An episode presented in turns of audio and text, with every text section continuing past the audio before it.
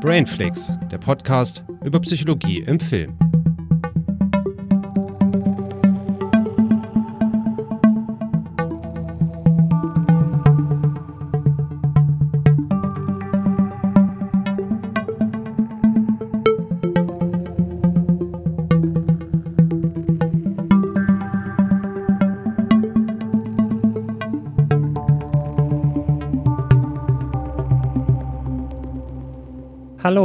Herzlich willkommen zu einer neuen Folge von Brainflix mit mir, dem Julius. Und der Christiane, hallo. Hallo. Ja, es ist jetzt schon etwas länger her, mit, dass wir mal eine reguläre Folge rausgebracht haben. Und naja, es wird jetzt auch keine richtig reguläre Folge sein, sondern eine Spezialfolge. Ähm, also wir haben ja damals im März eine neue Kategorie ähm, ins Leben gerufen, nämlich Movie Science. Und damit soll es jetzt weitergehen. Äh, mit der Folge 2. Und die erste Folge, da ging es ja um äh, den Unterschied zwischen analog und digital und also analogen Film und digitalen Film und was es da für Unterschiede gibt, Besonderheiten und so weiter. Und vor allem, wie das auf das Publikum wirkt. Genau. Hm. Und ähm, dann auch noch die einflussreichsten Filme anhand der IMDb. Ähm. Genau, da wurde die IMDb untersucht. Da gibt es ja diese äh, Kategorie, wo immer niedergeschrieben ist, in welchen Filmen die Filme nochmal mhm. aufgegriffen werden oder welche Filme in einem Film erwähnt wurden und so weiter. Und anhand dieser Informationen wurde ähm, herausgefunden, welche Filme den größten Einfluss auf die Filmgeschichte als solchen hatten. Hm. Und zum Beispiel, welche Schauspieler da mitgespielt haben bei den einflussreichsten Filmen. Genau, genau, ja. Ja, genau. Wenn ihr da Lust habt, die nochmal zu hören, ähm, ja, die findet ihr natürlich dann auch ähm, im jeweiligen Feed und in eurem Podcatcher. Ja, und jetzt geht's los mit der neuen Folge Movie Science. Genau. Aber wie immer zuerst, was haben wir denn zuletzt Ach so, gesehen? Ja, genau. Erstmal das. Ähm, ja, also ich habe also gestern habe ich ganz schön viel geschaut, also drei Filme insgesamt. Ja. Und da war auch ein mega Brocken dabei, nämlich den, äh, neu, der neue Film von Martin Scorsese, nämlich äh, The Irishman. Da habe ich mich schon sehr drauf gefreut. Und ich, ich muss sagen, also diese dreieinhalb Stunden, die fühlen sich ja erstmal mega lang an. Ich dachte mir, boah, das dauert bestimmt also das fühlt sich bestimmt wie eine, eine halbe Ewigkeit an, aber ich war dann erstaunt, äh, wie, wie kurzweilig der äh, so, also gefühlt kurzweilig der war dann für mich. Hm. Ne? Also ich, ich denke mal, für dich wäre das kein Film. Als ich den geschaut habe, dachte ich mir, naja, okay, Christiane würde sich, glaube ich, unglaublich langweilen bei dem Film, weil es ist nun mal ein Film über so Gangstertum und also in Amerika so der 50er, 60er Jahre mhm. und ähm, allen voran mit, mit Robert Robert De Niro, Al Pacino und ähm, Joe Pesci. Hm. Und also ich muss auch sagen, also Al Pacino hat mich da ziemlich begeistert in dem Film. Also der war, also es war schön, den mal wieder in so einer Rolle zu sehen und nicht in so einem Adam Sandler-Film oder so, sondern mal wieder in einer richtig tollen Rolle, mhm. wo er wirklich wieder zeigen kann, was er drauf hat. Und auch Robert De Niro fand ich da sehr gut und auch vor allem äh, Joe Pesci, den man ja auch lange Zeit äh, nicht gesehen hat in dem Film. Und ja, es hat, also mir hat Spaß gemacht. Es war manchmal so ein bisschen äh, schwer durchschaubar wegen diesen ganzen politischen äh, Zusammenhängen mhm. und wie das halt immer so ist in so Gangsterfilmen. Dann hat der mit dem zu tun und äh, diese Handlung hat mit der anderen dann zu tun. Und manchmal war das so ein bisschen schwer wegen den ganzen Namen, die dann da vorkamen. Aber an sich war das schon für mich ein sehr runder Film, der auch ein äh, schönes Ende hatte. Ich habe da mal eine Frage. Mhm. Martin Scorsese hat ja schon einige große Gangster-Mafia-Epen geschaffen. Ne? Ja. Inwiefern unterscheidet sich der Film denn jetzt davon? Also merkt man, dass der jetzt halt auch 20 Jahre älter ist oder so? Also hm. hat er auch irgendwie einen moderneren Einfluss oder würdest du sagen, nee, das ist ein typischer Scorsese-Film, der hätte auch im Grunde vor 20 Jahren gedreht werden können? Schwer zu sagen. Also der hat sich manchmal wirklich angefühlt wie so ein äh, Gangster-Epos aus den 80er, 90er Jahren. Mhm. Hat mich manchmal so ein bisschen an Es war einmal in Amerika erinnert, mhm. von äh, Sergio Leone. Ähm, und man merkt halt so auch, dass es so ein Spätwerk ist. Ne? Also der, der fühlt sich auch sehr gesetzt an, so sehr ruhig. So, also ganz anders als zum Beispiel Wolf of Wall Street, wo ich mir dachte, okay, äh, dass das ein 70-Jähriger gedreht hat, so mhm. ist schon ziemlich krass. Ähm, der fühlt sich jetzt eher so danach an, so nach einem Film, den ein älterer Mann gedreht hat. So, ne? mm. Der schon sehr Also wird da auch das, das, Älterwerden so reflektiert? Ja, es geht ja um Alter. Natürlich, genau. Menschen. Also das ist ja auch so die Besonderheit des Films, dass der, ähm, also im Vorfeld war ja schon äh, einiges bekannt, so dass dann äh, zum Beispiel Robert De Niro und, und äh, Joe Pesci also digital verjüngt wurden mhm. oder auch äh, gealtert wurden. Also man sieht auch irgendwann äh, Robert De Niros Figur äh, dann auch ziemlich alt später. Also der ist ja immer noch, der sieht ja jetzt noch nicht so super alt aus, ne? Äh, und in dem Film sieht er dann wirklich, also äh, zu ganz später äh, Zeit dann, ähm, da sieht er wirklich sehr alt aus. Der ist ja bestimmt, der sieht da so aus wie 90 oder so. Mhm. Ähm, Genau, und das. Ähm, Aber das haben sie trotzdem digital gemacht, weil das hm. könnte man ja auch mit Make-up im Grunde machen. Ich weiß nicht, also das, das kann ich jetzt nicht sagen, ob das dann digital war, ähm, aber das Verjüngen war natürlich digital. Ja, ja. Ähm, das Altern, da müsste ich nochmal nachlesen, ob das dann auch so der Fall war, kann aber gut sein. Ähm, aber ich fand das recht gelungen. Also man hat ja so im Vorfeld auch gelesen, ja, okay, äh, sieht manchmal, manchmal sieht man es, aber ich war dann doch erstaunt, wie gut das eigentlich so gewirkt hat. Also man mhm. hat es irgendwann gar nicht mehr so mitbekommen. Am Anfang schon, als man äh, Robert De Niro das erste Mal so etwas jünger gesehen hat. Also besonders an den Augen hat man es so ein bisschen erkannt. Aber ansonsten war ich erstaunt darüber, wie ähm, natürlich das rüberkam. Mhm. Und auch, auch so, naja, man, also besonders habe ich mir das so vorgestellt, na, wie schaffen die das denn mit den, äh, mit der Körperhaltung? Ja. Also so ein 70-Jähriger oder, also Robert De Niro ist ja auch schon über 70, ähm, der hat ja eine ganz andere Körperhaltung als zum Beispiel ein 50-Jähriger. Mhm. Ne, und das hat man da gar nicht so gemerkt. Also der hat ja auch einige Sachen gemacht, so als 50-Jähriger, die jetzt so ein 70-Jähriger nicht mehr machen könnte. Ne? Also der hat dann schon einige Leute verprügelt und so. Mhm. Und, ähm, und das hat man jetzt gar nicht so gemerkt an der Körperhaltung. Also da wäre ich mal so gespannt auf so Making-of vielleicht mal, wenn es das geben würde. Ja, also abschließend kann ich sagen, das ist ein sehr gelungener Scorsese. Man braucht ein bisschen Sitzfleisch, aber ich fand ihn erstaunlich ähm, unterhaltsam und auch gar nicht so langatmig. Ja, ich frage mich halt nur, kann der denn überhaupt noch irgendwas Neues erzählen? Also, ne, wie gerade gesagt, mhm. es gibt ja schon viele Filme dieser Art, auch von Scorsese ja. selber und von Sergio Leone und so hast du ja gerade gesagt. Mhm. Also was ist das Innovative? Gibt es überhaupt inno irgendwas Innovatives ist, oder ist der im Prinzip sehr nostalgisch und feiert sich in dieser Nostalgie? Äh, ja, teils, teils. Also innovativ ist er natürlich auf technischer äh, Sicht weil der nun mal diese, diese ähm, digitale Verjüngung da ähm, schon sehr überzeugend rüberbringt. Das würde ich mir auch öfter so in anderen Filmen wünschen, weil, also da hat man nur, nur mal die Möglichkeit jetzt gefunden, auch die Schauspieler beizubehalten. Das ist manchmal ja schon komisch, wenn man in einem Film auf einmal andere Darsteller nimmt als ja, das jüngere ja. Ich. Ähm, das fühlt sich dann sehr seltsam an, weil die natürlich anders agieren als dann mhm. zum Beispiel die spätere Version. Also in dem Fall hast du halt immer Robert De Niro gehabt und Joe Pesci zum Beispiel, ne? Und das war schon sehr, sehr gut, dass das auch so beibehalten wurde, ähm, weil die natürlich einfach sehr gut schauspielern können. Ne? Ja. Ähm, also das fand ich super. Ansonsten war der so vom Aufbau her eigentlich schon recht, ähm, recht klassisch. Also da, da, dachte ich mir jetzt nicht so, wow, das, das habe ich ja noch nie gesehen. Da war zum Beispiel so ein Wolf of Wall Street viel innovativer. Ja, so, ne? okay. Ich finde, das ist schon ein sehr klassischer Gangsterfilm. So. Mhm. Ja. Der aber auch sehr sehenswert ist. Ja. Und für so einen Netflix-Film, man muss ja wieder sagen, so ein Netflix-Film, also für einen Netflix-Film ist der wirklich so ganz weit oben anzusiedeln. ja. ja, okay. Da gab es ja wirklich noch nicht so viele, die vollends überzeugen konnten. Ja, leider. Aber ich muss sagen, so die äh, Netflix-Filme, die jetzt zum Beispiel so sehr namhafte Regisseure veröffentlicht haben auf der Plattform, die waren bisher auch recht überzeugend. Also zum Beispiel letztes Jahr kam ja Roma raus ähm, mm. Und den fand ich auch sehr hochwertig. Und Oder Annihilation. Genau, ja, richtig. Also es gab schon, naja, obwohl bei Annihilation kann man nicht wirklich sagen Netflix-Film, weil der wurde ja dann nur von Netflix gekauft, weil der ähm, international nicht ins Kino gebracht wurde. Ach so, okay. Alles klar, ich verbinde den immer so damit. Mm, ja. Ja. Aber hier Marriage Story oder ist mm, das ein hm, Amazon? Ja, Marriage Story ist schon wirklich ein Netflix-Film. Ah ja, okay. Ja. ja, und ja, Noah Baumach kennt man ja auch und ähm, da konnte man ja auch schon erwarten, dass es schon ein recht hochwertiger Film wird, was es dann auch glücklicherweise geworden ist. ja. Mhm. ja, was haben wir noch geschaut? Ja, wir haben gestern einen geilen Film geguckt. Ja. Ich habe den zum zweiten Mal innerhalb von zwei Tagen geguckt, weil ich so begeistert bin und ich habe es vorher wirklich nicht erwartet, weil Ja.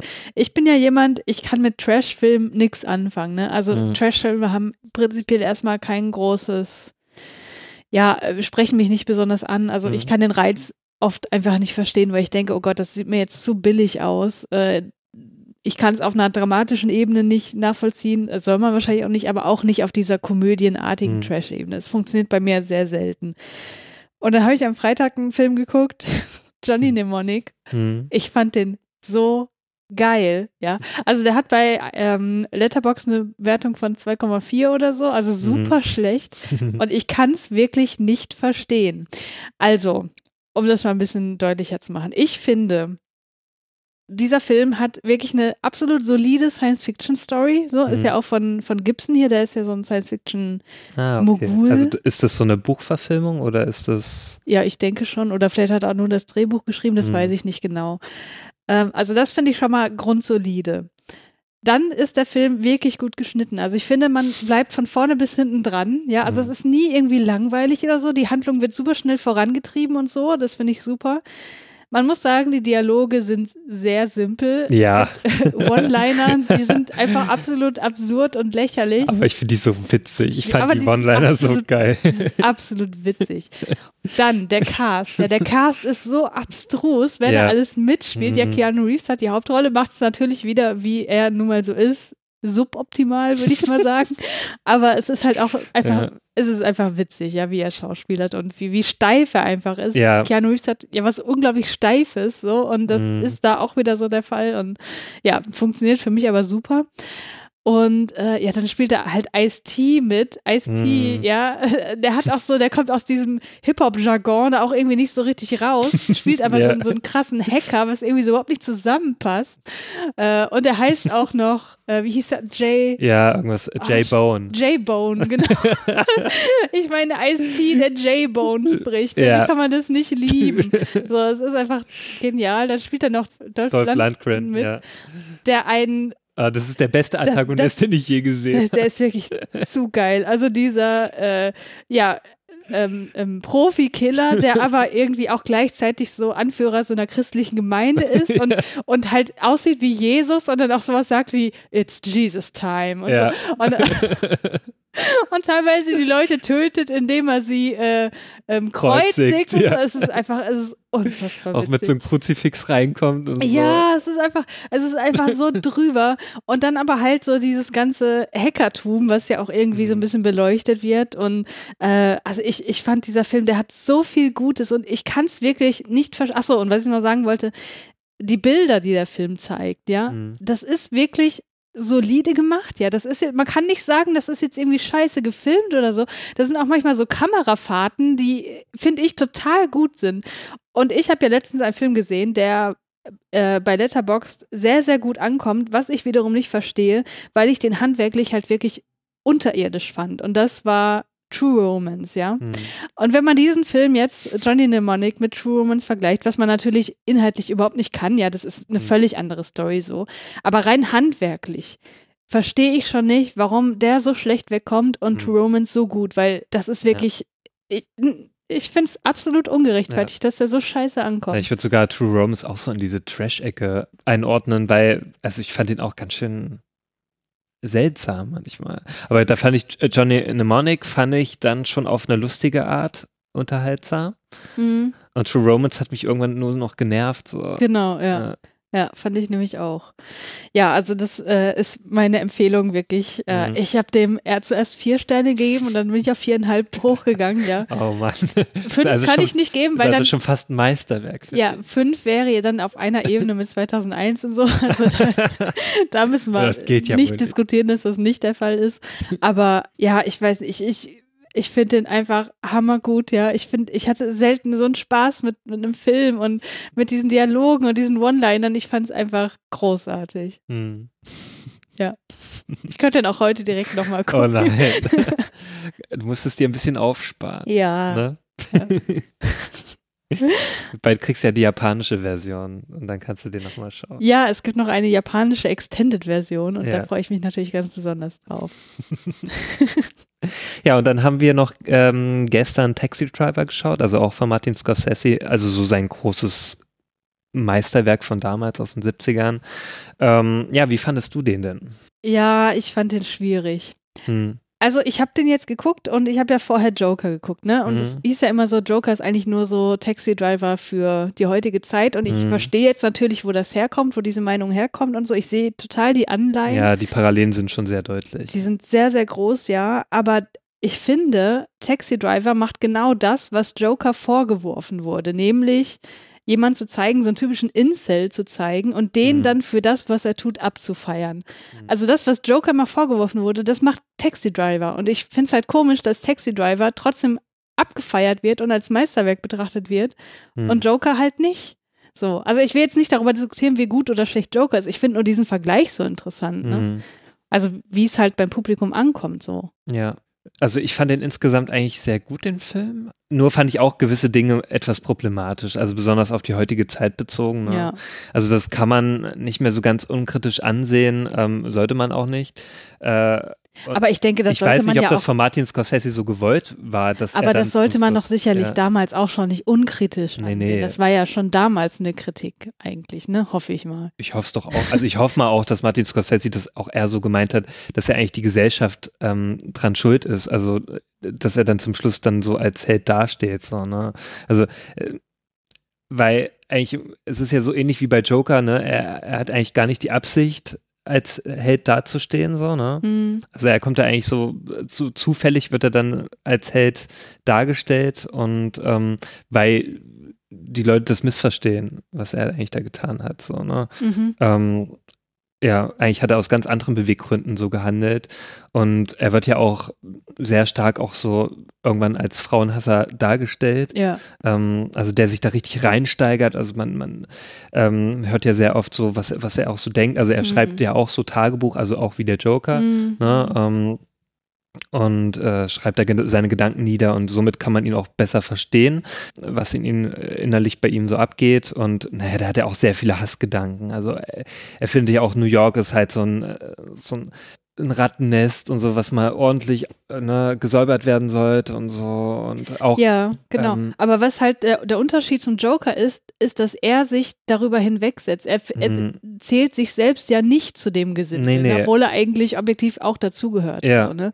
Und er setzt sich über das hinweg und durch die Dinge, die er da tut, lässt er ja seinem Hass freien Lauf. Ne? mh, Und dieser Hass ist aber getrieben aus so, einem, aus so einer ganz persönlichen Perspektive heraus, nämlich, dass er diese Frau nicht bekommt. genau. Und daraufhin eben Frauen als, also alle Frauen in einen Topf wirft und sagt, die sind einfach scheiße, so ich muss mich jetzt irgendwie an denen rächen. Mhm.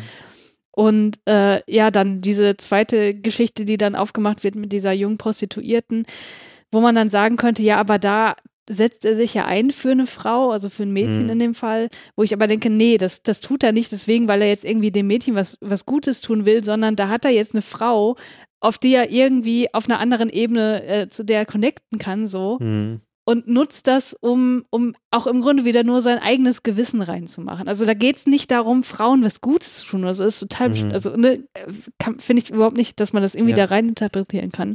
Wird dann aber von der Gesellschaft so angesehen zum Schluss. Also, dass, Ja, dass die ja genau. dann sagen, naja, okay, er ist hier ein Held und ähm, der muss gefeiert werden. Ja. Ja.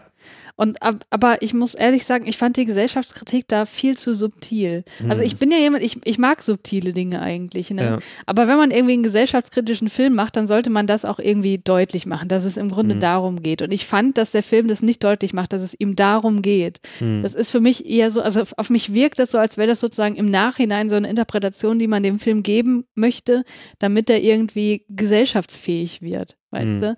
Ich, ne, ich kann auch verstehen, wenn man mir jetzt vorwirft, oh, du verstehst den Film überhaupt nicht und so, aber das ist halt so, wie er bei mir beim ersten Schauen ankam. Hm. Und gerade im Vergleich mit Joker, den ich ja nun mal zuerst gesehen habe, wo ich die Ges- Gesellschaftskritik viel, viel mehr im, im, im äh, also viel offensichtlicher finde, ähm, ja, hat er bei mir nicht mehr so richtig funktioniert. Hm. Ja.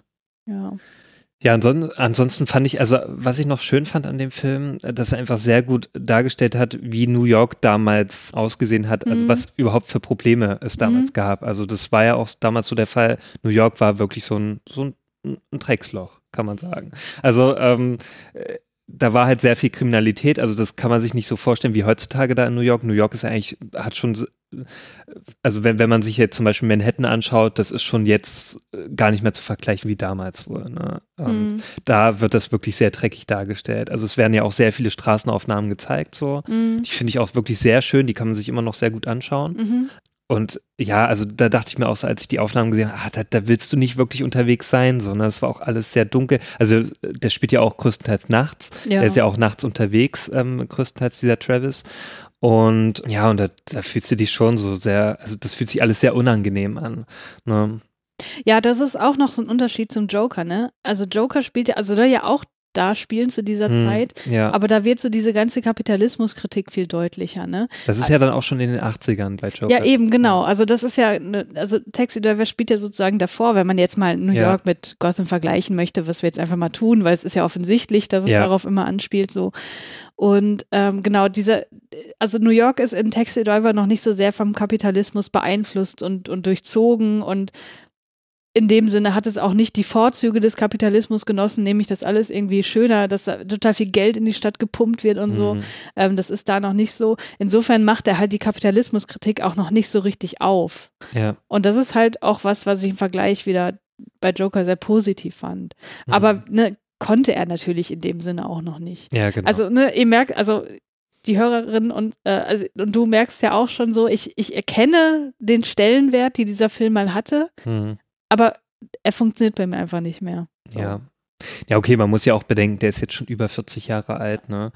Und ein Film kann ja nicht immer, also man kann das ja nicht immer so gut dann auch, äh, also in die heutige Zeit, also der kann ja nicht immer hundertprozentig in der heutigen Zeit funktionieren. Ja, ja, klar. Ja, aber ich finde ihn trotzdem, also ich war gestern gut unterhalten so, ne? Ich konnte es Mhm. auch größtenteils nachvollziehen.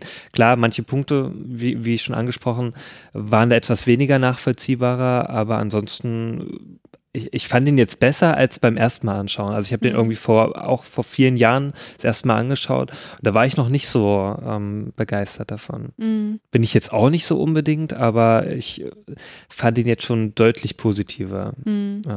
Vielleicht, weil ich jetzt auch mehr Martin Scorsese-Filme äh, zwischenzeitlich geschaut habe. Ja. Oder jetzt auch den Vergleich zu Joker noch habe, so ein bisschen. Und ja, oder vielleicht einfach mehr Verständnis für Filme jetzt habe insgesamt. ja. ja, äh, genau. Aber also ein mega Kritikpunkt, Ja. den ich noch loswerden will, den habe ich auch nicht in meine IMDb, äh, IMDb, äh, Letterbox-Kritik geschrieben. Dieses eine Musikstück, dieses Saxophonstück, ja, mh, was im Film gefühlt 30 Mal gespielt wird, es ging mir so auf den Keks. er hatte vielleicht einfach nicht so viel Geld gehabt, sich da jemanden zu holen, der da einen ganzen Soundtrack kommt. Meinst du wirklich, dass Martin Scorsese kein Geld hatte? Damals noch nicht so. Also das war ja noch ganz am Anfang. Also da war er gerade mal Mitte 30. Da hat er noch nicht so viel Geld gehabt und da hat er auch noch nicht die großen Hits gehabt. Taxi Driver war ja ein- sein erster richtig großer Hit, abgesehen jetzt von Hexenkessel, der davor kam. Und Robert De Niro war auch noch keine große Nein, äh, ich denke noch nicht so. Also nicht wie, wie man das heute, äh, also wie Ja, man den dann später klar, wahrgenommen ja. hat. Also ich denke, mit Taxi Driver ist er dann auch erst richtig bekannt geworden. Ah, okay. Ja, kann ich jetzt nicht wirklich sagen. Also vielleicht liege ich da jetzt auch falsch, aber ich glaube, Taxi Driver war erst so sein richtiger Durchbruch. Hm. Ja, für beide eigentlich. Ja, okay. Gut, genug dazu. Hm? Haben wir es dann oder willst du noch irgendeinen Film erwähnen? Nein. Okay. ähm, ich habe aber noch ein bisschen Feedback. Hm? Und zwar, der Gabriel hat mir über äh, Instagram eine Nachricht geschrieben, wo er ja ein bisschen dargestellt hat, wie er so die Folge mit Niklas fand, wo wir ja die Sopranos so ein bisschen auseinandergenommen Mhm. haben. Und äh, ich lese das mal ganz kurz vor.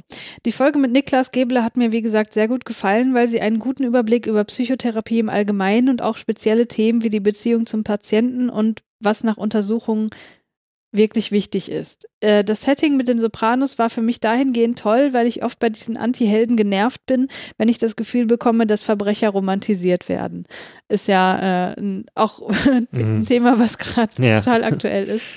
Ähm, genau. Ich komme aus Hamburg und da wird gerne über die ehemaligen Zuhälter schon fast als Lokalkolorit erzählt. Da nehme ich mich gar nicht aus, dafür sind viele der Geschichten einfach irgendwie lustig. Auf der anderen Seite waren es Verbrecher, die vor allem Frauen massiv ausgebeutet haben. Ähm, genau, also das ist einfach nochmal so ein persönlicher Einblick von ihm. Mhm. Und er sagt, ich weiß nicht genau warum, aber irgendwie kann ich nach eurer Folge das Mafia-Thema wieder genießen. Das freut uns. genau. Also es waren jetzt einfach mal so ein paar Gedanken äh, dazu zu dieser Folge und fand ich richtig schön, äh, Mhm. dieses Feedback ja, zu bekommen. dafür. Vielen Dank. Mhm.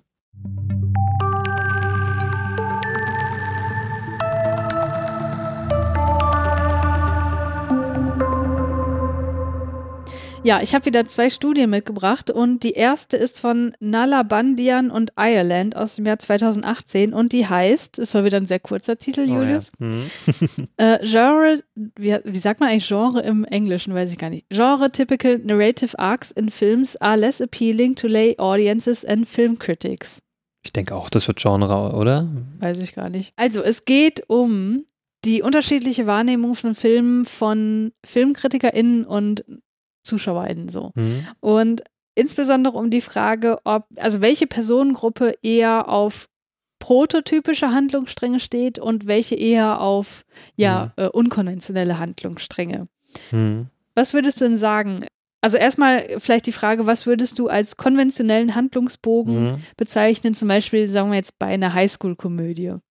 Hm, Ja, also so die typische äh, Liebesgeschichte vielleicht, die dann noch so mit verstrickt ist.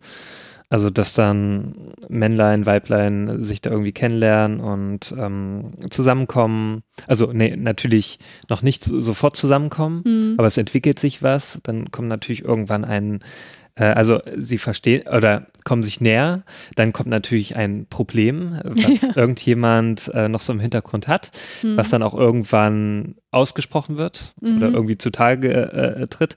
Und dann gibt es einen Konflikt und da muss wieder zusammengefunden werden. Und zum Schluss gibt es ein Happy End. Hm. So würde ich so diesen typischen äh, Verlauf bezeichnen. Ja, will ich auch ganz genauso. Also es gibt immer ein Problem, was erst nur der Zuschauer weiß. Ja, ja, genau. Irgendwann weiß es dann das Gegenüber, das romantisierte Gegenüber. Und dann wird eben eine Entscheidung Mhm. getroffen, kann ich damit leben oder nicht, kommen sie zusammen oder eben nicht. Prototypisch würde ich da vielleicht nennen, eine wie keine. Das ist so ja. der prototypische Film, so, wo auch so ein Highschool-Thema ist, ne? Mhm. Das beide in die Highschool gehen, auch so ein Geheimnis, ne, dass er dabei, dass er so, ein, so, ein, äh, so eine äh, Pro, äh, Mutprobe da ne, mitgemacht hat, dass er sie ja schöner machen soll und so attraktiver Mhm. und das Geheimnis kommt ja später raus und ja.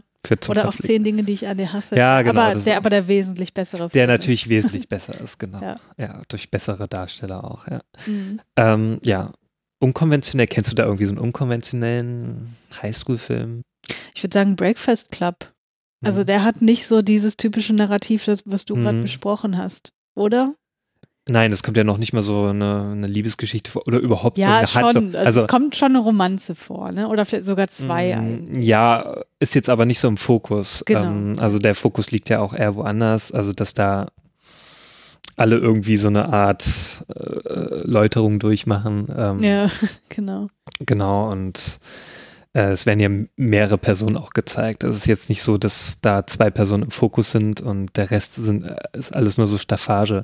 Hm. Ähm, was ja in den meisten Highschool-Komödien auch so ist, dass zwei Personen im Vordergrund stehen und da ist ja eine ganze Gruppe im Vordergrund, Hm. die dann auch so abwechselnd mal vorgestellt werden. Ja, also Breakfast Club würde ich mitgehen. Ähm, mir fällt jetzt spontan keiner ein, so, der so unkonventionell ist. Ähm, vielleicht noch Easy A fand ich so etwas unkonventioneller. Hm. Also, Ja, weiß ja. ich jetzt nicht genau, ob ich da mitgehen würde. Genau, aber um mal wieder zur Studie zurückzukommen. Hm? Also der Theorie, ich werde jetzt erstmal relativ lang über den Theorieteil sprechen, weil äh, man das sozusagen erstmal verstehen muss, was die da wollen, um dann zu verstehen, wie die das gemacht haben. Hm? Und zwar, die fangen erstmal an darzustellen, wie lange schon solche Handlungsbögen generell in fiktiven Werken untersucht wurden. Und das ist schon tatsächlich seit Jahrtausenden der Fall. Hm? Ähm, Aristoteles hat schon damals vor Christ oh Gott, ich setze mich jetzt nicht in die Nesseln, wenn ich sage, dass der vor Christus existiert hat, ne? Ja, ich denke schon. Es war ja die Antike. ja, ja. Ich, du weißt, mit Jahreszahlen habe ich es überhaupt nicht. Ähm, der hat auf jeden Fall dargestellt, dass fiktionale Geschichten in äh, drei Akte eingeteilt werden sollten, die kausal miteinander verbunden sind. Mhm.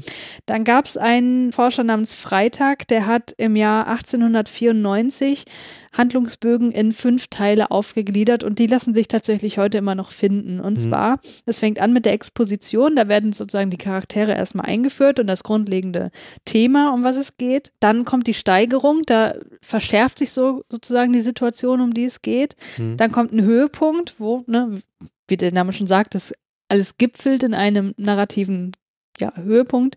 Dann kommt das sogenannte retardierende Moment. Das bedeutet, dass die Handlung sich nochmal verlangsamt, um dann eben auf die Katastrophe oder die Lösung hinzuarbeiten. Mhm. Und das Ende ist dann eben die Katastrophe oder die Lösung. Mhm. Und auf Basis dieser Akteinteilung von Freitag haben zwei Forscher namens Blackburn und M Millen Die die Narrative Arc Theory entwickelt. Mhm. Und das ist was, ähm, was ich wirklich spannend finde, denn die Narrative Arc Theory besagt, dass man prototypische Handlungsbögen anhand linguistischer Merkmale in den gesprochenen oder geschriebenen Werken identifizieren kann. Das heißt, auf Basis dieser Narrative Arc Theory kannst du sozusagen, wenn du ein Skript vorliegen hast eines Films oder auch ne, ein Roman, durch eine linguistische Analyse festmachen, in welchem Akt man sich gerade befindet sozusagen. Mhm. Weil diese Theorie besagt, dass in verschiedenen Akten unterschiedliche Wortarten häufiger oder weniger häufig vorkommen. Okay, hast du da ein Beispiel? Ja, das kommt jetzt natürlich. Also welche Wortarten geben jetzt Aufschluss? Da gibt es ganz viele verschiedene und in dieser Studie, die ich vorstelle, haben die sich auf vier verschiedene Wortarten hm. konzentriert. Das erste sind die Kategorisierungen. Damit sind Artikel und Präpositionen gemeint, die auf ja, ein analytisches Denken hinweisen und die findet man besonders häufig in der Exposition. Also natürlich findet man alle Wortarten überall, aber es gibt halt gewisse Unterschiede, was die Häufigkeiten angeht. Ne? Mhm. So genau, Kategorisierung findet man häufiger in der Exposition, deswegen sind die ein Hinweis darauf, dass da gerade eine Exposition stattfindet. Und sozusagen die Abweichung von diesem typischen Wert der Kategorisierung ist auch ein Indikator darauf, wie genre-untypisch das sozusagen ist. Mhm. Verstehst du? Genau. Äh, dann gibt es äh, Worte, die narrative Handlungen äh, beschreiben. Zum Beispiel Personalpronomen, Adverbien und Konjunktionen. Und die findet man äh, besonders häufig in der Steigerung, da diese Worte auf ein Vorantreiben der Handlung hinweisen. Dann gibt es ähm, Wörter, die kognitive Prozesse sozusagen anzeigen, also Worte der Einsicht, äh, Worte, die Kausalzusammenhänge äh, ja, indizieren oder Worte, die Unsicherheit implizieren. Hm. Die findet man besonders häufig im Höhepunkt, weil dort Gedanken und Motive der Protagonisten dargestellt werden. Und dann gibt es noch Emotionswörter, also Wörter, die eben auf eine positive oder negative Emotion hinweisen. Und die findet man vor allem in der Katastrophe oder in der Lösung. Genau, also das erstmal sozusagen als, als Grundgerüst dieser Narrative Arc Theory, ne, die mhm. eben besagt, dass man diese Akte in verschiedene, ähm, in verschieden ausgeprägtes Vorkommen dieser Wortarten unterteilen kann. So, und in der Studie geht es jetzt also darum, ob einem Laienpublikum und einem FilmkritikerInnenpublikum prototypische oder untypische Handlungsbögen besser gefallen. Mhm. Was meinst du denn? Hm. Ich würde jetzt auch schätzen, dass die ähm, äh, ZuschauerInnen, ähm, die würden bestimmtes äh, äh, Prototypische? das Prototypische bevorzugen und die KritikerInnen ähm, würden dann eher das ähm, Unkonventionelle. Unkonventionelle. Mann, ey, ich habe jetzt gerade. ja, genau, also ähm, so würde ich das einordnen. Wie kommst du darauf?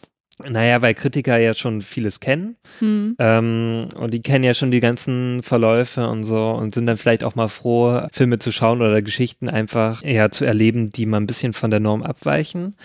Und bei ZuschauerInnen, ähm, das ist ja so, also es gibt ja viele, also zumindest kenne ich auch einige, die schauen dann eher weniger Filme. Mhm. Und denen ist es auch gar nicht so wichtig, ob ein Film unkonventionell ist oder nicht. Also die bevorzugen auch eher dann ähm, konventionelle Filme, weil die einfach entspannen möchten. Also die gehen aus einem ganz anderen Grund, also aus einer ganz anderen Intention, ähm, schauen die sich Filme an. Hm. Also ich kenne viele, die sagen auch einfach so, naja, ich will einfach entspannen. Ich möchte einfach ausschalten und so. Mhm. Die wollen sich nicht anstrengen beim Filme schauen.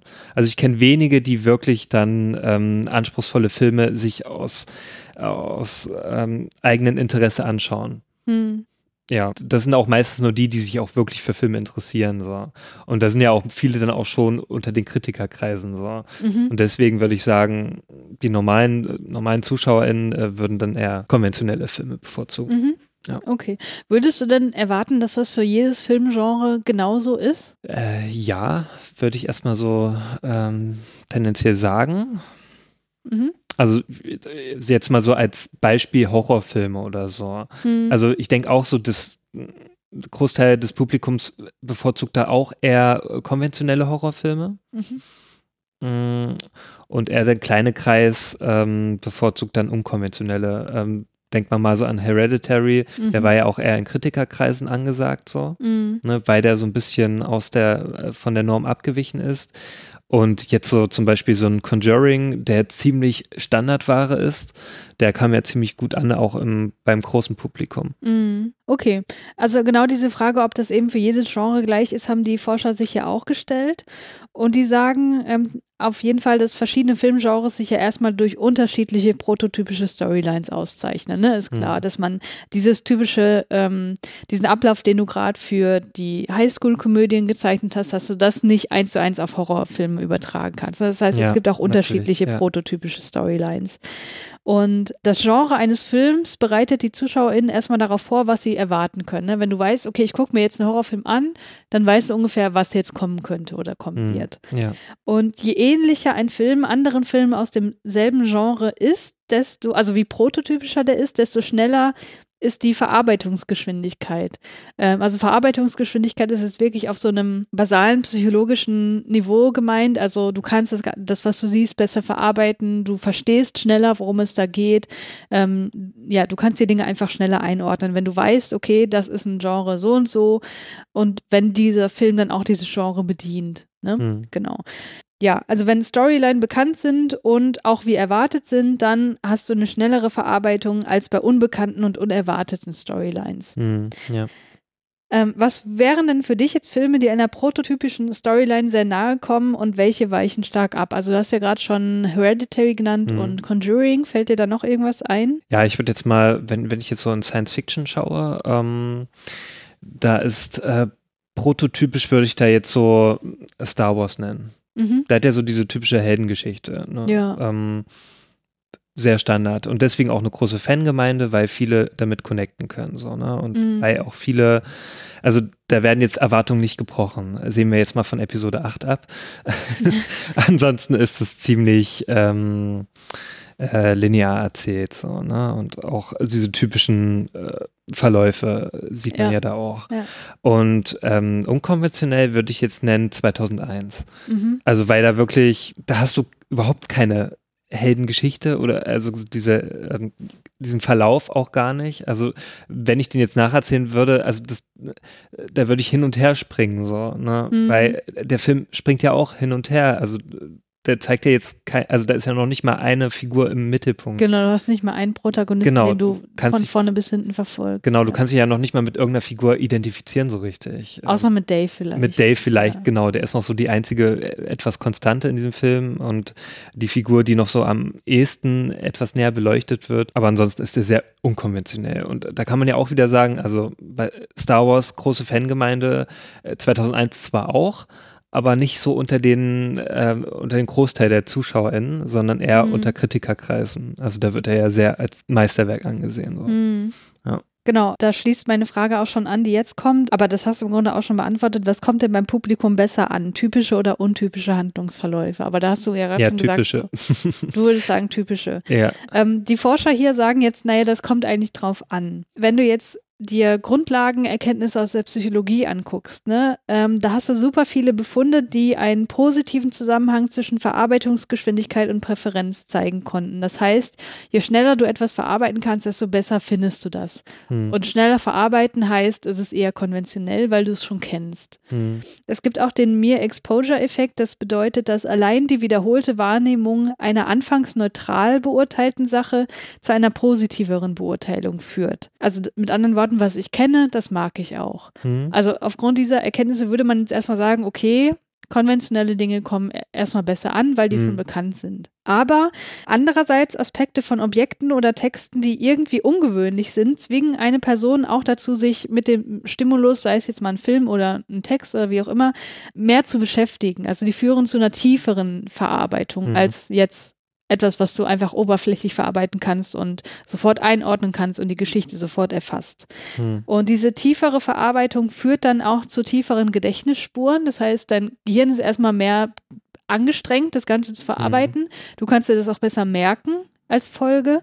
Und das kann auch zu einer Präferenz dieser Stimuli führen. Das heißt, das hm. kann auch dazu führen, dass du das besser findest, weil es einfach mehr in deinem Ge Gehirn sozusagen herumgewandert ist, wenn man so will, ja? Ja, kann ich vollkommen nachvollziehen, ähm, um da mal kurz ja. äh, einzuwerfen. Äh, soll ich da mal ein Beispiel nennen oder? Okay. Also, äh, also das ist ja so, wenn du so diese x-te Komödie im Kino schaust oder so oder auch im Fernsehen oder so, da gibt es total viele Komödien, die ich einfach vergessen habe. Oder mhm. sei es ein Drama oder sonst irgendwas, die so nach diesem äh, Standardmuster äh, erzählt sind. Und da gibt es aber so einige Filme, so die habe ich vielleicht auch nur einmal geschaut, aber ich kann mich da wirklich äh, super dran erinnern, weil die so ähm, auch ungewöhnlich waren oder so, äh, ja, weil die auch so mit meiner Sehgewohnheit, ne, also weil die so gebrochen haben. Mhm.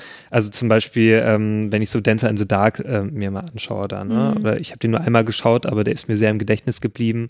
Oder einer meiner, also mein Lieblingsfilm ist so Mulholland Drive, ne, von David Lynch, der ja auch sehr mit den Gewohnheiten bricht, mhm. der nicht äh, so also das sind ja keine normalen Drehbücher, die er, die er schreibt. Also du kannst sie ja kaum verstehen, diese Filme. ja. Aber ähm, die haben sich sehr in mein Hirn eingebrannt, weil ich die so, na, weil ich so ein bisschen da will ich so tiefer gehen. Da habe ich dann auch äh, viele Texte darüber gelesen. Das mhm. kennst du ja sicherlich auch, so ja, Filme, klar, so, die du einfach nicht verstehst. Auch 2001 zum Beispiel, ne, ist ja auch so ein Film. Da gibt es so viele Theorien drüber. Dann, dann guckst du dir auch gerne mal so Videos drüber an, so, ne, was mhm. andere darüber sagen. Ja, oder liest dir, wie gesagt, Texte durch. Ähm, da willst du einfach den Film ganz erfassen, so, ne? Mhm. Und vielleicht kannst du es auch nie, weil der einfach so, so komplex ist oder weil halt einfach das nicht möglich ist, ähm, den einfach ganz zu verstehen. Aber äh, die Faszination dahinter ist einfach viel größer, als mhm. zum Beispiel einfach so eine Komödie, die nach äh, Schema F erzählt ist. Und da denkst du dir, okay, war ganz nett, war vielleicht auch ganz gut so handwerklich ne, und schauspielerisch und so, aber ähm, dann ja verdrängst du den irgendwie aus deinem Gehirn so, ne? Und dann mhm. ist der mhm. einfach weg. So, ja. manchmal bin ich mir gar nicht mehr sicher, ob ich gewisse Filme geschaut habe, weil die so konventionell waren, äh, dass ich die sofort wieder verbannt habe. Ja. Mm. Ja. kann ich total gut nachvollziehen, geht mir ganz genauso. Mm. Ja. Zum Thema zurück, also es ging gerade um die Frage, ob das sozusagen für jedes Genre auch gleich ist. Ne? Mhm. Ne? Ähm, ob jetzt bei jedem Genre, also ob das Genre übergreifend so ist, dass wir offenbar ja Filme, die komplexer sind, auch irgendwie interessanter finden oder besser finden. Und ähm, was man jetzt aus Studien weiß, die sich eher mit generell Kunstrezeption beschäftigen, also auch ne, mhm. ähm, ja, Gemälden und so weiter. Ähm, man weiß, dass der Zusammenhang zwischen Verarbeitungsgeschwindigkeit und Präferenz vom Genre abhängt. Also wenn du zum Beispiel sehr gefällige Kunst hast, sowas mhm. wie Landschaftsmalerei, ja. dann werden die generell als positiver beurteilt, wenn die sehr prototypisch sind. Mhm. Und wenn du jetzt aber abstrakte Kunst hast, die sozusagen nicht einfach das zeigen, was in der Realität existiert, sondern halt auf irgendeine abstraktere Art, dann gibt es diesen Zusammenhang nicht. Also da ist sozusagen die ähm, Präferenz vollkommen unabhängig von der Verarbeitungsgeschwindigkeit. Das heißt, da kannst du nicht mehr sagen, je prototypischer, desto schöner weil es mhm. wahrscheinlich sowas wie ein Prototyp auch gar nicht gibt, möglicherweise. Ja. Und das findet man auch bei Musik, also beispielsweise bei Pop- und Dance-Musik, was, äh, also bei solchen sehr populären Genres ist mhm. es so, mhm. je konventioneller das ist, desto populärer. Und das ist aber nicht so bei komplexeren Genres, wie beispielsweise bei Klassik oder Blues oder sowas. Mhm. Also ob wir Konventionalität gut oder schlecht finden, hängt auch vom Genre ab. Mhm. So.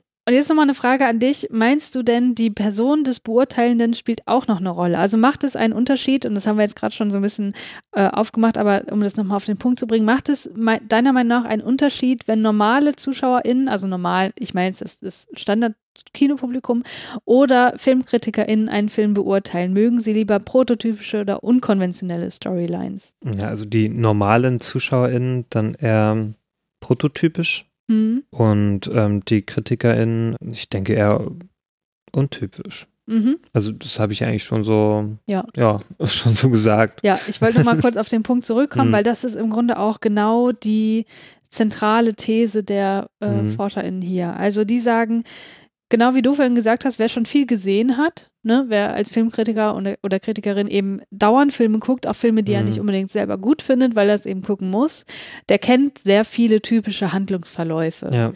Und ist von denen dann natürlich auch eher gelangweilt dann und freut ja. sich dann, wenn es mal irgendwie ein bisschen was Neues gibt. Und jetzt ähm, haben wir sozusagen den ganzen theoretischen Unterbau geklärt, also wie das Ganze, also um was es überhaupt geht.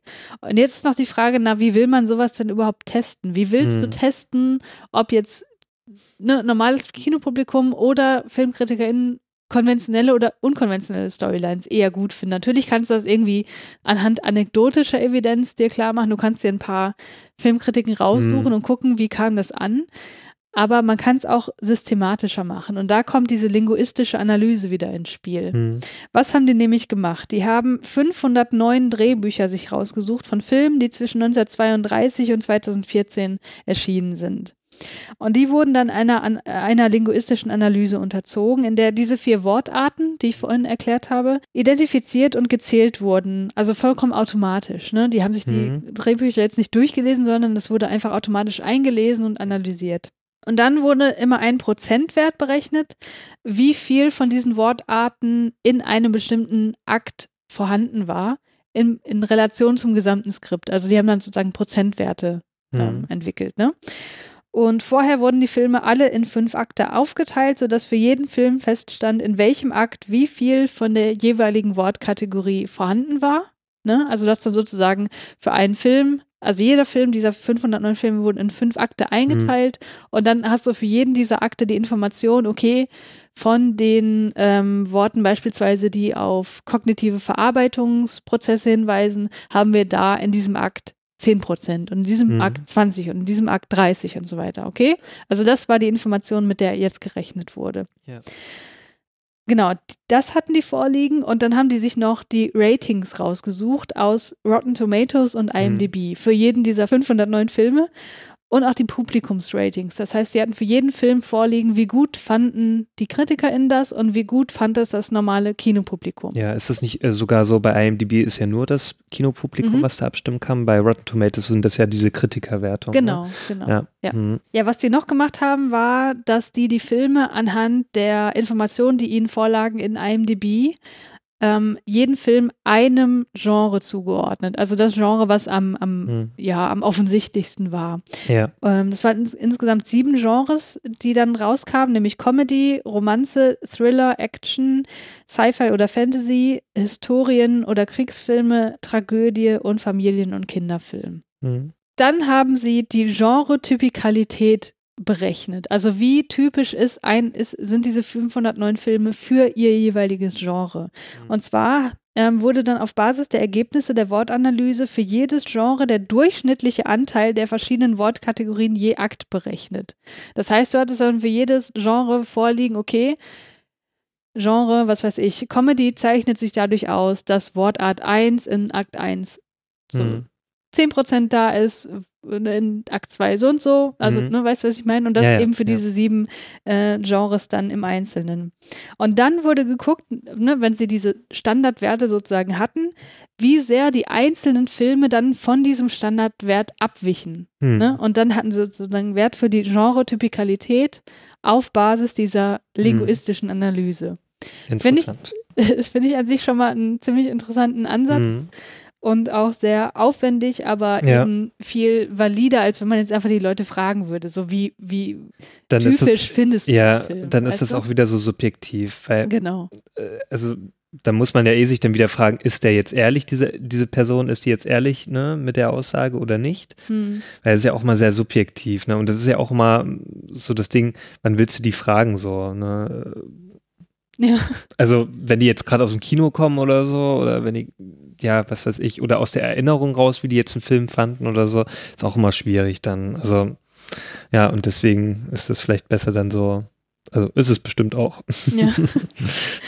Genau, und die Ergebnisse kann ich jetzt ziemlich schnell abhandeln, weil mhm. die waren dann wirklich, ähm, also die waren natürlich auch noch länger im, im Artikel beschrieben, aber wir wissen jetzt, auf was die hinaus wollten und wie mhm. die das gemacht haben. Und das ist, glaube ich, hier das besonders Interessante an dieser ähm, Studie.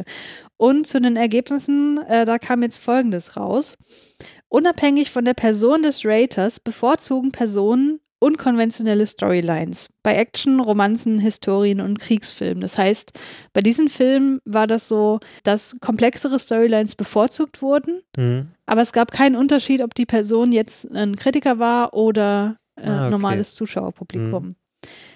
Und bei den Genres, die ich jetzt nicht genannt habe, gab es sozusagen keinen Effekt. Das heißt, ob das jetzt konventionell war oder unkonventionell, spielte mhm. für die Präferenz keine Rolle. Okay. Die einzige Ausnahme waren Kinderfilme. Kinderfilme werden besser bewertet, je prototypischer sie sind. Verständlich. ja, fand ich auch interessant. Ja. Genau, für alle anderen Genres gab es keine Effekte. Okay. Und dann haben sie nochmal genauer geguckt auf den Unterschied zwischen KritikerInnen und ZuschauerInnen. Mhm. Und da war es so, dass KritikerInnen noch mehr als ZuschauerInnen unkonventionelle Storylines bevorzugen, mhm. aber nur bei Actionfilmen.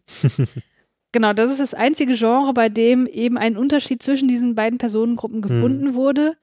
Aber der war auch noch sehr klein. Also der ist im Grunde mhm. mehr oder weniger vernachlässigbar. Und deswegen kommen die, die ähm, AutorInnen zu dem Ergebnis, dass Präferenzen von ZuschauerInnen und KritikerInnen sich mehr ähneln, als dass sie sich unterscheiden. Mhm. Also beide Personengruppen beurteilten Filme mit genre-untypischer Sprache besser. Mhm. Was sagst du dazu? Ja, hätte ich jetzt so nicht erwartet. Ich dachte, dass da so äh, der Unterschied größer ist. Hm. Ja, ja. ja, also ich fand es auch sehr interessant. Ich fand vor allem hm. den methodischen Ansatz sehr interessant. Ja. Wobei man natürlich diese Ergebnisse jetzt auch immer mit diesem methodischen Ansatz im Hinterkopf sehen muss. Ja, ne? natürlich. Eben, ja. Wenn man, also ja, eben auf Basis dieser linguistischen Analyse konnten keine wirklichen Ergebnisse zwischen diesen beiden Personengruppen gefunden werden. Mhm. Aber die Frage ist halt auch noch, na, wie valide ist denn überhaupt diese Analyse? Also mhm ist Konventionalität etwas, was sich immer in Sprache widerspiegelt? Ja, Oder ist das, ja. hat das nicht auch total viel mit Visualität mit, zu mit tun? Mit Bild. Also genau. du hast ja auch manchmal Filme, da sind ja kaum Dialoge oder so und mhm. ist ja eher das Bild ausschlaggebend. Also wie gesagt, wenn du ja 2001 nimmst, ne, mhm. da gibt es ja total viele Szenen, also schon die Anfangsszene kommt ja kein einziges Wort drin vor. Wie willst du das dann analysieren? Also da, da steht ja nichts drin im Drehbuch. Ja, aber das also wäre tatsächlich hier in dieser Analyse auch berücksichtigt worden, weil so, da hast du ja immer die Prozentwerte. Und wenn ah. du dann null hast, dann weißt du, okay, das ist sehr weit ab vom, vom üblichen. Also das ist ja unkonventionell dann genau. in dem Fall. Aber wenn du jetzt zum Beispiel Filme hast, die jetzt sprachlich gesehen mhm. relativ konventionell sind, können die ja visuell trotzdem und atmosphärisch trotzdem sein. ganz unkonventionell ja. sein. Wie Johnny Mnemonic, also der ja sprachlich nicht jetzt so auf einem hohen Niveau ist, aber du hast ja gesagt, bildlich ist der, ne? Der ist bildlich auch total konventionell. aber es ist halt solide. Ne? Also da, den würde ich jetzt nicht als so, konventionell. ja. Nee, aber was ich eben sagen möchte, ist, dass hier natürlich gewisse Aspekte, die Filme auch ausmachen, nicht berücksichtigt wurden. Hm, ja. Ja. Aber ich fand es trotzdem einen sehr interessanten ja, Ansatz, weil es einfach mal was anderes ist. Also das ist auch ein schönes Beispiel dafür, wie Big Data-Analysen aussehen hm. können. Ne? Ähm, genau, die halt vor ein paar Jahren noch gar nicht so möglich waren. Hm, nicht schlecht. Ja. Ja. Gut, nächste Studie.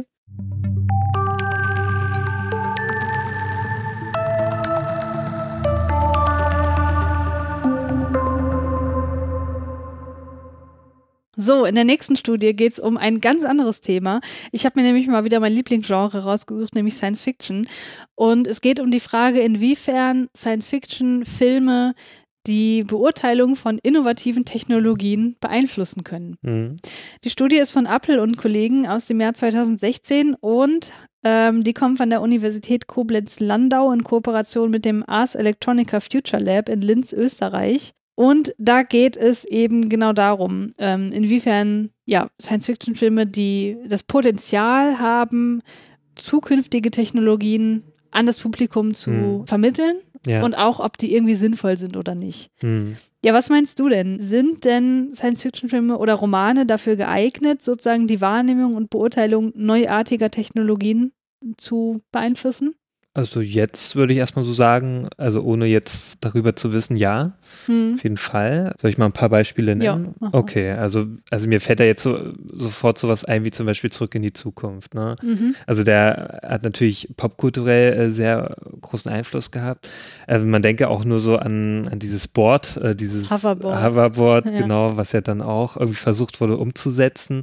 Oder diese Nike-Schuhe mit diesen Laschen, die Mhm. dann da irgendwie ne, den Schuh anpassen, was ja auch versucht wurde umzusetzen. Also da sieht man ja schon irgendwie, das wurde ja auch dann in der Realität versucht, wirklich ähm, so auf den Markt zu bringen. So, ne? Hat jetzt natürlich nicht so funktioniert wie in dem Film. Aber es wurden ja Ideen auch angestoßen dadurch, ähm, sei es nur auch dieses ganze äh, Zeitreisen. Ne? Also Hm. ich denke mal schon, dass irgendwie versucht wird, daran zu forschen.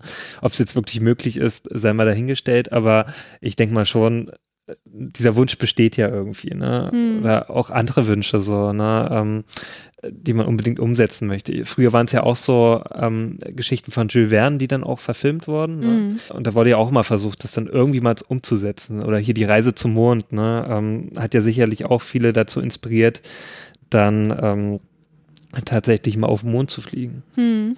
Was ja vorher auch so eine reinste Utopie war. Und Ja. dann wurde es geschafft irgendwann. Ja. Hm. Und deswegen hat es schon großen Einfluss. Ja, das denken die Autoren auch. Hm. Die sagen, Science Fiction kann die Technologien der Zukunft auf zwei, also mindestens zwei Weisen beeinflussen. Hm. Nämlich einmal, indem Werke der Science Fiction die Erfinder und Wissenschaftler direkt beeinflussen. Also insofern zum Beispiel, weil Science Fiction hilfreiche Infos bietet, wie man ein Problem lösen könnte. Hm. Oder indem Science Fiction Personen dazu inspiriert, ein bestimmtes Problem zu bearbeiten oder überhaupt erst eine Karriere in dem Bereich zu starten. Ne? Also das gibt es bestimmt auch oft, dass ähm, ja, Leute als Kinder schon irgendwelche Mhm, Science-Fiction-Filme ja. sehen, wo irgendwelche Wissenschaftler was Cooles erfinden und äh, dann sozusagen diesen Wunsch entwickeln, das auch selber zu, zu machen und ähm, dann in ihrem realen Leben sich dann eben innovativen Technologien widmen. Hm. Das ist der eine Weg. Und der zweite Weg ist, indem Science-Fiction-Filme den Endkonsumenten von Technologien beeinflussen, eben ähm, insofern, dass Akzeptanz oder äh, ja, Akzeptanz oder ähm, auch die, die Kaufbereitschaft irgendwie, wenn es das Mhm. irgendwann mal gibt, ähm, gesteigert werden kann oder auch verringert werden kann. Hm. Genau, und um, um diesen zweiten Punkt geht es jetzt hier in dieser Studie. Die These der Autorin ist nämlich folgende. Science Fiction verleiht neuartigen Technologien, die ansonsten eher als beunruhigend wahrgenommen werden könnten, Bedeutung. Hm. So, was ist Bedeutung? Das klären die auch. Bedeutung ist Zusammenhang. Also, indem in Science-Fiction-Werken Entitäten, zum Beispiel Roboter, in den Zusammenhang gebracht werden mit Menschen, Orten, Objekten oder Ideen, wird ihnen Bedeutung verliehen. Das heißt, wenn du noch nicht weißt, was ein Roboter ist, musst du natürlich erstmal sehen, was, also, ne, was, was ist das Mhm. genau und wie interagiert der überhaupt? Was tut er für die Menschen? Wie interagiert er mit Objekten?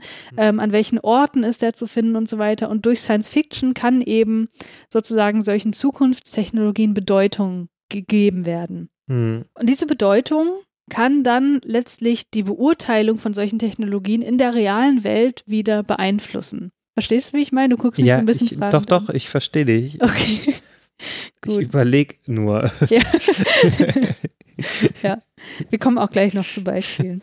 Also warum, ja, vielleicht auch die Frage an dich, warum sind denn Geschichten und Filme besonders gut geeignet, diese Zusammenhänge, die ich gerade beschrieben Mhm. habe, ja, herzustellen und damit Bedeutung den Dingen zu Mhm. verleihen?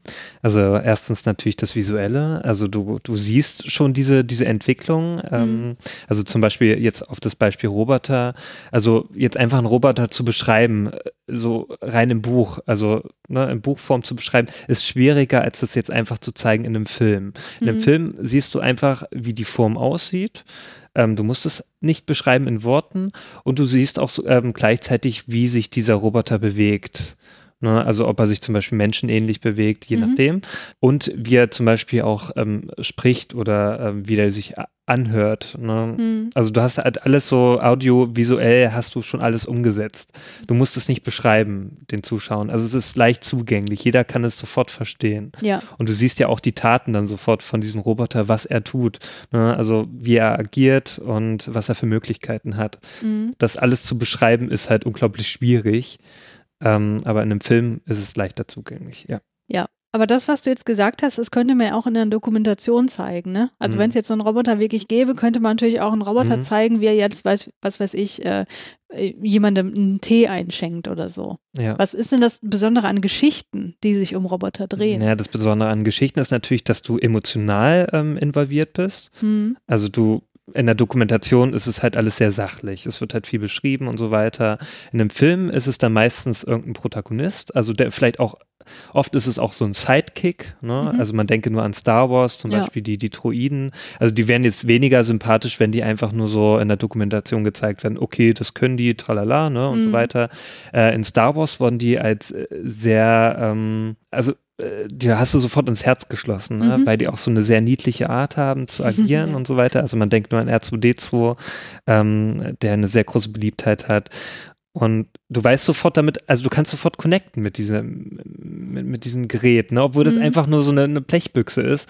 Aber du, du bist so, sofort emotional ähm, dabei mit, mhm. mit diesen Dingen da. Ne? Ja. Und ähm, und das ist ja sogar, also die sind ja so für diese, die sind ja diese Comic Reliefs in diesem Film, ne? Mhm. Ähm, also mit C3PO zusammen, die lockern das ja auch alles noch so auf, ne? Und auch in anderen Filmen, zum Beispiel jetzt äh, nennen wir wieder 2001, da ist ja auch ein, äh, eine Maschine drin, also der mhm. ähm, äh, HAL 9000 der ist ja dann eher so der Antagonist, der aber auch so einen gewissen Charakter hat. Also du kannst mhm. ja auch irgendwie, du, du verstehst ja irgendwie dann auch diesen, diesen Roboter, diese Maschine. Ähm, wenn du das jetzt beschreiben würdest oder in einer Doku zeigen würdest, dann würdest du es auch nicht wirklich verstehen, was jetzt damit gemeint ist. So, ne? Aber da äh, siehst du ja sofort die Handlung ne? und ähm, wie er mit diesen Protagonisten, äh, äh, wie er damit interagiert und so weiter. Mhm. Und das kann halt, das können halt Filme sehr gut. Und die haben ja auch schon so, so einen Kultcharakter, gewisse Roboter. Ne? Also Hell 9000 ist, ist ja ikonisch, äh, wird ja auch immer auf dem Cover dargestellt. Oder auch R2D2 und C3PO kennt ja jedes Kind irgendwie. Ne? Mhm. Ähm, und jedes Kind mag ja irgendwie R2D2. Also ich kenne kein Kind, äh, die den nicht mag. Oder auch bei dem neuen Star Wars-Film war es ja dann dieser, ähm, wie heißt der? BB-8. BB-8, genau. Der war ja sofort, so, ist ja auch sofort so eine, so eine äh, Kultfigur geworden, so, ne? Mm. Also sogar in den Trailern hat den schon jeder gemacht, so. Ja. Ne? Und, und Filme machen das halt unglaublich einfach für den Zuschauer, solche Maschinen näher zu bringen, ne? Mm. Oder allgemein Technologien näher zu bringen. Ja weil du sofort siehst, was die können. Hm. Ja, das hast du jetzt sehr schön zusammengefasst. Die Autoren sagen, ähm, im Grunde genau das, was du auch sagst, nämlich Film- oder Literaturrezeption zeichnet sich im besten Fall aus durch ein Vertieftsein oder eine Versunkenheit in die Welt und in die Geschichten und in die mhm. Charaktere. Mhm. Und dadurch bekommen der oder die Rezipienten die Möglichkeit, sich selbst in der Geschichte wahrzunehmen, ne, durch einen äh, mhm. Identifikationsprozess und Bedeutungen zum Beispiel von Technologien zu erfahren, also Zusammenhänge herzustellen. Und das ist genau das Besondere an Geschichten. So, und deswegen ist es so, dass die Autorinnen annehmen, dass insbesondere Science Fiction, die sich der Near Future zuordnen lässt, dass die eben besonders die Bedeutung von Zukunftstechnologien beeinflussen könnten. Was ist Near Future?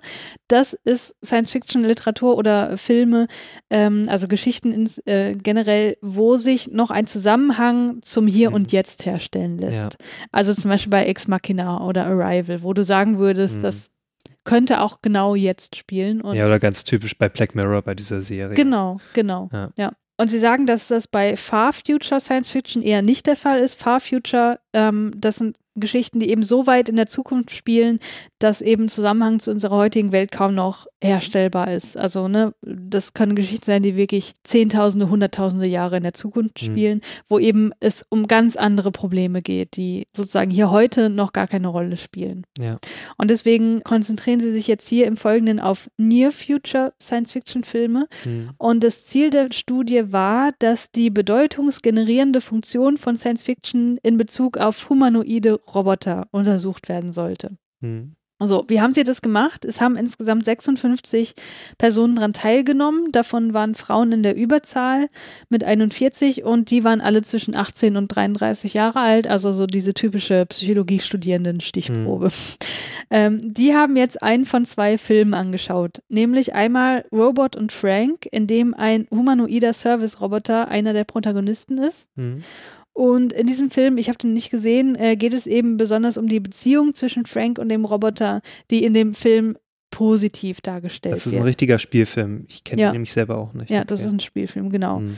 Und in diesem Film, ne, wie ich gerade gesagt habe, ist die Beziehung positiv Mhm. und der Zweck des Roboters wird ganz deutlich gemacht. Das ist Ja. ein Service-Roboter, der eben einen, einen älteren Mann im Alltag unterstützt. Mhm. Diesen Film haben die Hälfte der Leute gesehen und die andere Hälfte hat einen Kontrollfilm gesehen und der hieß Safety Not Guaranteed. Das ist ein Film über drei Journalisten, die den Erfinder einer Zeitmaschine interviewen. Mhm. Kenne ich jetzt auch nicht. Ich auch nicht. Ähm, beide Filme sind der Science Fiction zuzuordnen, aber nur einer von beiden besitzt eben eine Relevanz in Bezug auf Roboter, nämlich der erste. Mhm. Und es wurde sichergestellt, dass nur Personen an der Studie teilnahmen, die den Film vorher noch nicht kannten. Mhm. So, dann, nachdem sie den Film angeschaut hatten, füllten die Teilnehmenden Fragebögen aus zu den folgenden Themen. Und jetzt musst du aufpassen. Das erste Thema war vertieft sein in die Geschichte. Also wie gut konnten die sich in den Film reinversetzen. Mhm. Der zweite Fragebogen handelte von der Klarheit des Konzepts von humanoiden Service- Service-Robotern zur Unterstützung älterer Personen. Also wie gut hast du jetzt ein Konzept davon, wie solche Roboter funktionieren? Mhm. Dann der dritte Fragebogen befasste sich mit der Passung des Roboterkonzepts zum Selbstkonzept. Damit ist gemeint, äh, also da waren zum Beispiel so Items drin wie die Nutzung von Service-Robotern zur Unterstützung älterer Personen passt zu meinen Prinzipien. Also sozusagen, wie gut passt das Konzept Service-Roboter Mhm. zu meinen eigenen Überzeugungen? Ja. Also ist das was, was ich eher unterstützen würde oder ist das was, was ich eher ablehnen würde? Und das vierte war dann schließlich die Verhaltensintention, also wie sehr würde ich so einen Roboter meinen näheren Verwandten kaufen wollen, wie sehr würde ich sowas später mal selber haben wollen, ne? Also würde ich sowas nutzen? Mhm. So, genau. Und die Frage war eben, wie sich diese vier Bewertungen in Bezug auf die zwei Filme unterscheiden. So, ähm, jetzt zu den Ergebnissen. Beide Filme unterschieden sich nicht hinsichtlich des Ausmaßes, in dem sich die ZuschauerInnen hineinversetzen konnten. Das ging also offenbar bei beiden Filmen Okay. ganz gut. Mhm. Äh, jetzt wird es eigentlich interessant. Der Film an sich beeinflusst nicht die Verhaltensintention direkt. Das heißt, da konnte kein Zusammenhang gefunden werden. Also egal, welchen Film die jetzt geguckt haben, die Verhaltensintention konnte nicht direkt auf den Film zurückgeführt werden. Aber der Roboterfilm ist mit einer größeren Klarheit des Roboterkonzepts verbunden. Hätte man Mhm. sich ja auch, also wurde ja auch so erwartet. Mhm. Und eine stärkere Konzeptklarheit sorgt für einen stärkeren Zusammenhang zum Selbstkonzept der Teilnehmenden. Und das ist jetzt das, das der Punkt, also, auf, also ne, das Wichtigste. Nur wenn die Teilnehmenden das Kon Konzept des Service-Roboters in Bezug gesetzt haben zu sich selbst, also wenn die sowieso schon eine gute Einstellung hatten gegenüber Service-Robotern, ne? Und wenn Mhm. die das befürworten würden, dann beeinflusst das auch die Verhaltensintention. Das heißt, je mehr ich mich in einen Film hineinversetzen kann, desto klarer wird das dort vermittelte Konzept des Roboters, ne? also hier immer in Bezug auf Roboter. Und wenn ich dieses Konzept in Bezug zu mir selbst bringen kann, dem Konzept also Bedeutung verleihe, dann beeinflusst das auch meine Verhaltensintention. Das heißt, wenn ich einen Film sehe, wo eine Zukunftstechnologie beschrieben wird, ähm, die aber überhaupt keine Relevanz hat für mich selber, dann Mhm. hat es auch keinen Einfluss auf äh, darauf, Mhm. wie ich diese Technologie beurteile. Ne? Oder wie, wie groß meine Akzeptanz dieser Technologie wäre. Mhm. Und dieser Effekt, den die Forscher da gefunden haben, der konnte nicht nur unmittelbar danach gefunden werden, sondern auch noch zwei Wochen später. Das heißt, es gibt auch eine gewisse Konstanz Mhm. dieser Ergebnisse. Okay. Genau, also so viel erstmal dazu. Was jetzt natürlich kritisch gesehen werden muss, hier wurde nur überprüft, wie ein Film, der die Mensch-Roboter-Beziehung positiv beschreibt, auf die Bewertung solcher Roboter wirkt. Ne? Also es ist jetzt noch gar nicht klar, ob diese Zusammenhänge auch gelten für dystopische Science-Fiction-Szenarien. Hm. Also ob jetzt beispielsweise der Terminator dafür sorgt, dass man Roboter eher negativ beeinflusst. Ne? Also der Film, also da kann ich ja schon mal sagen, ähm, diese Filmreihe hat das bei mir so ein bisschen bewirkt. Also da denke ich mir schon, ja, man muss das ja schon ein bisschen kritisch betrachten mit diesen Robotern. Mhm. Ne, sagen ja schon auch, manche Wissenschaftler sagen ja auch schon, ne, so habe ich auch schon irgendwie gelesen, ähm, dass die Befürchtung haben, dass die KI irgendwann so weit entwickelt ist, ne, dass die Roboter sich über den Menschen setzen, über mhm. ihren Schöpfer so. Mhm. Und das hat ja diese Filmreihe auch irgendwie ausgelöst. Ne? Also ohne die Filmreihe würde ich jetzt nicht so kritisch darüber denken. Ja. ja weil es ja sehr deutlich gezeigt wird, dass es einen negativen Einfluss hat. Hm. Ja. Genau. Aber das haben sie halt nicht getestet, wo ich denke, naja, man hätte im Grunde auch noch eine dritte Gruppe aufmachen können, die eben halt einen negativen mhm. Film guckt. Und dann hätte ja. man mal gucken können, wie sich die Ergebnisse unterscheiden oder ob das mhm. vielleicht in genau die gleiche Richtung geht, dass sozusagen diese Zusammenhänge noch da sind, aber sozusagen in die andere Richtung mhm. schlagen. So. Ja. Und was ich jetzt besonders interessant fand, also man könnte ja auch sagen, okay, wir haben hier eine Studie, die zeigt, dass Science-Fiction-Filme die Bewertung und Kaufintentionen von Technologien beeinflussen können. Hm. Ne? Müssen wir dann in Zukunft Filme erwarten, die nur dafür existieren? Also Filme, die Technologien so darstellen, dass bei mir eine Kaufintention geweckt wird. Also Science Fiction als Werbung. Mhm. Was ja an sich auch schon wieder ein Science Fiction-Szenario wäre, ne? Aber mhm. ähm, was denkst du dazu? Oh, ich denke mal, das ist gar nicht so, so abwegig. Ich frage mich, ob es das überhaupt schon so gibt, ähm, aber man hat es selbst noch gar nicht so gecheckt. Hm. Ne? Wird, wird, dir da irgendwas einfallen? Es gibt ja manchmal, also so ein Film, also wird ja oft Product Placement ähm, ja, ja. betrieben. Ne? Also zum Beispiel werden Automarken gezeigt. Das ist ja auch sehr bekannt, zum Beispiel in den James Bond-Filmen. Da wird eine bestimmte Automarke gezeigt, zum Beispiel der Aston Martin. Hm. Ich denke, viele Menschen haben sich deswegen auch einen Aston Martin geholt. Hm. Ne? Oder auch, der hat ja eine gewisse Handymarke, weil es natürlich von Sony Pictures ist, wird natürlich immer ein Sony-Handy gezeigt. Hm. Äh, es gibt in vielen Filmen, werden, werden zum Beispiel MacBooks gezeigt hm. und äh, da hast du ja auch so ein, da wird ja ein Markenimage dann generiert. So, ne? Du denkst ja dann so, oh, da, guck mal, die haben den Mac oder so, den neuen Mac, Na, den würde ich ja auch gern haben. Oder hm. so, ne? Also ist, ich denke mal, das ist auch eher unbewusst. Du sagst ja nicht so nach dem Film, ah, jetzt gehe ich in den Laden, jetzt kaufe ich was. Aber ja. es pflanzt sich ja irgendwie in dein Hirn ein, so, ne? Und du weißt ja auf jeden Fall von der Existenz von gewissen Produkten und mhm. irgendwann denkst du dir, ja, irgendwie hast du ja davon mal gehört. Na, dann kaufe ich mir das mal, mhm. weil mir das bekannt ist. Ne? Mhm. Und ich weiß ja auch durch den Film, was das, dieses Produkt konnte. So, ne? Mhm. Ja, ich denke schon. Also nicht so offensichtlich natürlich, aber versteckt ist es auf jeden Fall schon vorhanden. Hm. Und das schon seit längerer Zeit. Ja, genau. Nun, der Unterschied ist ja jetzt bei den Beispielen, die du gerade gesagt hast, sind das ja Technologien, die es schon gibt. Hm, ja. Ähm, also ich finde es total interessant, wenn man das mal weiterspinnt und überlegt, also jetzt wirklich mal gesponnen, so in, im Google Headquarter haben die jetzt eine mega neue Technologie entwickelt. Mhm. Die können die aber noch nicht auf die Menschheit loslassen, aus welchen Gründen ja. auch immer. Deswegen geben den Film im Au in Auftrag, wo genau diese Technologie mhm. benutzt wird und positiv dargestellt ja. wird. Und dann, ein Jahr später, nach Release des Films, kommt dieses Produkt wirklich raus. Ne, also das mhm. ist sozusagen ja, ja, ähm, verstehe.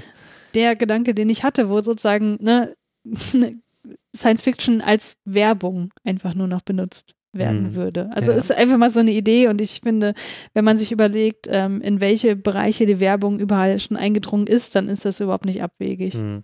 Ja, äh, um äh, nochmal hier die, die Serie Black Mirror zu erwähnen, hm. ähm, da gab es ja auch schon manchmal so Dinge, wo ich mir dann dachte, ja, wenn es das geben würde, dann würde ich mir das schon gerne holen. So. Ja. Das ist ja auch so Near Future. Also da, da wird ja schon so ähm, werden ja Dinge gezeigt, die du wirklich haben könntest schon. Ja. Oder zum Beispiel der Film Her, ähm, da wird ja auch ein Betriebssystem gezeigt. So, das könnte es ja wirklich in näherer Zukunft geben. So. Ja. Und bei dem Film dachte ich mir auch so, ja, das wäre schon cool, so, mhm. wenn du mhm. so ein Betriebssystem hättest. Ja. Ne? Das ist ja quasi Siri nur etwas ausgereifter, noch etwas ja. umfänglicher. So. Ja, genau. Und nicht, dass die jedes Mal sagt, Siri, ja, ich habe da was bei Google gefunden, sondern dass sie wirklich mit dir interagiert. So. Ja. Das würde ich schon irgendwie cool finden. Ja, auf jeden Fall. Ja. Hm. Ja, vielleicht haben wir das bald und dann kommt heraus, dass die Macher von Hör eigentlich schon seit heimlich, Ja. seit ganz Vielleicht lange hat das ja Google beauftragt arbeiten. und die haben das Ja. schon längst fertiggestellt. Ja. Ja, das war's von mir. ja, von mir kann jetzt auch nichts mehr kommen. Was dann interessant für dich? Ja, sehr gut war das. Ja, sehr interessant. Ich hoffe mal, unsere ZuhörerInnen ähm, haben das genauso interessant gefunden. Wenn ihr Fragen dazu habt oder wenn ihr etwas Feedback loswerden möchtet, dann schreibt uns ähm, auf, unserer, auf unserem Blog oder auch direkt ähm, unter der Folge. Also zum Beispiel unter iTunes könnt ihr natürlich Wertung abgeben. Also unter Apple Podcast meinte ich natürlich. könnt ihr Wertung abgeben oder auch einen Kommentar da lassen oder auch über Twitter oder Instagram. Da würden wir uns riesig freuen darüber. Das stimmt. Ja, dann bleibt mir nur noch zu sagen und auch dir, ähm, ja, bis zum nächsten Mal und tschüss. Tschüss.